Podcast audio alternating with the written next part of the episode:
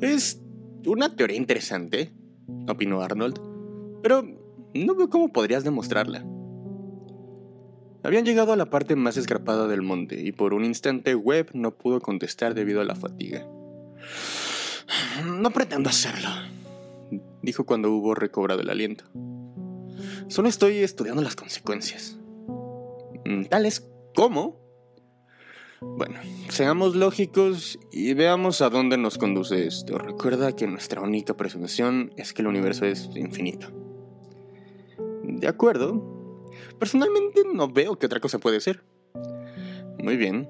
Esto significa que debe haber un número infinito de estrellas y planetas. Por consiguiente, según la ley de probabilidades, cada suceso posible debe ocurrir no solo una vez, sino un número infinito de veces. ¿Correcto? Supongo que sí.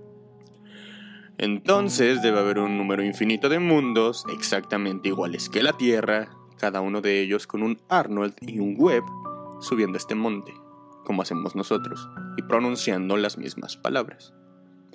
Esto resulta bastante difícil de aceptar.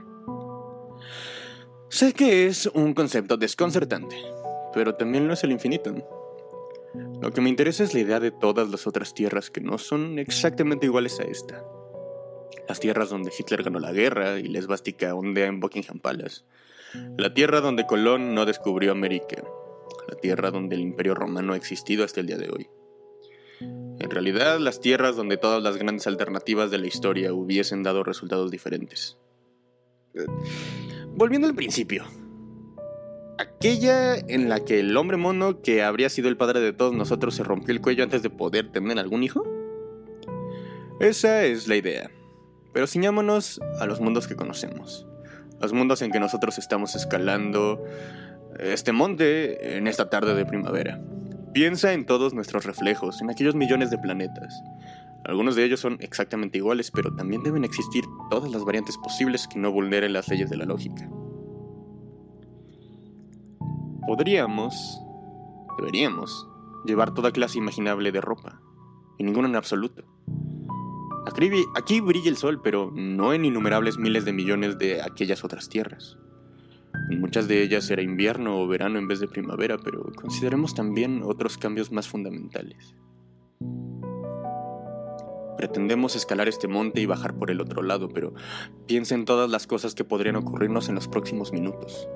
Por muy improbables que sean, puesto que, no son, puesto que son posibles, tienen que suceder en alguna parte. ¿Comprendo? Admitió despacio Arnold, asimilando la idea con visible renuncia. Una expresión de ligero malestar se pintó en su semblante. Supongo que entonces caerás muerto de un ataque al corazón en alguna parte cuando des el próximo paso. No en este mundo, dijo Webb con una sonrisa. Esto... Esto ya lo he refutado. Tal vez la víctima serás tú. O tal vez, replicó Arnold, me hartaré de esta conversación, sacaré una pistola y te pegaré un tiro. Podría ser, admitió Webb. Si no fuese porque estoy seguro de que en esta tierra no llevas pistola. Pero no olvides que en millones de aquellos mundos alternativos yo desenfundaré el arma antes que tú. El sendero serpenteaba ahora en una cuesta boscosa, con espesos árboles a ambos lados. El aire era fresco y suave. Todo estaba tranquilo, como si las fuerzas de la naturaleza se hubiesen concentrado con silenciosa intensidad en reconstruir el mundo después de la ruina del invierno. Me pregunto, siguió diciendo Webb, lo improbable que puede llegar a ser una cosa antes de hacerse imposible. Hemos mencionado algunos sucesos inverosímiles, pero no son completamente fantásticos. Aquí estamos en un paraje de Inglaterra, caminando por un sendero que conocemos perfectamente. Sin embargo, en algún universo, aquellos... ¿Cómo podría llamarlos? Gemelos nuestros Doblarán aquella esquina y no encontrarán nada, absolutamente nada que pueda concebir la imaginación. Pues como he dicho al principio, si el cosmos es infinito deben darse todas las posibilidades. Por consiguiente, completó Arnold soltando una risa no tan ligera como hubiese deseado, es posible que nos tropecemos con un tigre o alguna otra cosa desagradable. Desde luego, replicó alegremente Webb, entusiasmándose con el tema. Y si es posible, tiene que ocurrirle a alguien en alguna parte del universo, entonces, ¿por qué no a nosotros? Arnold lanzó un bufido de disgusto. Esta conversación se está volviendo inútil, protestó. Hablemos de algo sensato. Si no encontramos un tigre a la vuelta de aquel recodo, consideraré refutada tu teoría y cambiaré de tema. No seas tonto, dijo alegremente Webb. Esto no refutaría nada. No tienes manera de... Fueron las últimas palabras que pronunció. En un número infinito de tierras, un número infinito de webs y Arnolds se encontraron con tigres amistosos, hostiles o indiferentes. Pero esta no era una, una de aquellas tierras. Estaba mucho más cerca del punto en que lo improbable rayaba con lo imposible.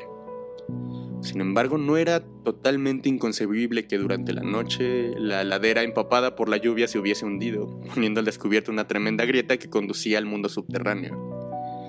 Respecto a lo que había abierto trabajosamente aquella grieta hacia la desconocida luz del día, bueno, en realidad no era más improbable que el calamar gigante, la boa constrictor o los fantásticos lagartos de la jungla del Jurásico.